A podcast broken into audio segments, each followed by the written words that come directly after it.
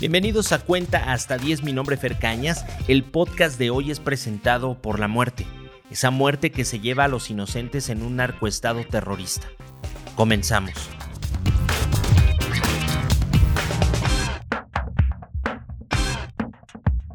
El sábado fue un día negro para Reynosa, Tamaulipas y para el país entero, pues más de 15 personas fueron asesinadas al azar por el crimen organizado. ¿El motivo? No hay motivo, fueron casados mientras hacían sus actividades normales como cualquier sábado.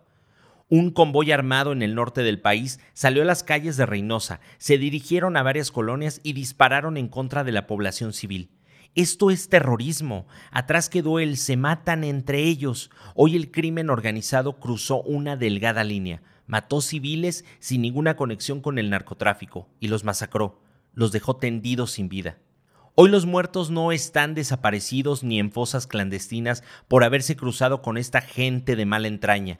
Hoy los muertos están en las banquetas, en las tiendas, en los coches acribillados, desangrándose por una guerra que los civiles estamos destinados a perder. ¿Podemos ya hacer la declaratoria de un México con terrorismo? ¿Podemos ya exigir de forma férrea al gobierno que actúe? No estamos pidiendo nada extraordinario, pues pagamos impuestos para estar seguros y caminar en paz.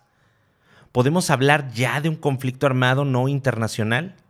Declarar un conflicto armado no internacional no es para darle un nombre rimbombante a nuestra situación o para darle un valor académico, sino que debe ser indispensable para el diseño de políticas públicas con el fin de dar respuesta humanitaria y proteger a la población civil, los bienes civiles y minimizar el sufrimiento de quienes no participan en las hostilidades. Según el presidente del Comité Internacional de la Cruz Roja, vivimos en un país cuyas consecuencias humanitarias por la violencia son similares a las que experimentan países en conflicto armado. ¿En qué te has convertido, México? Me dueles, y me dueles porque con este hecho hemos perdido toda esperanza de vivir en paz.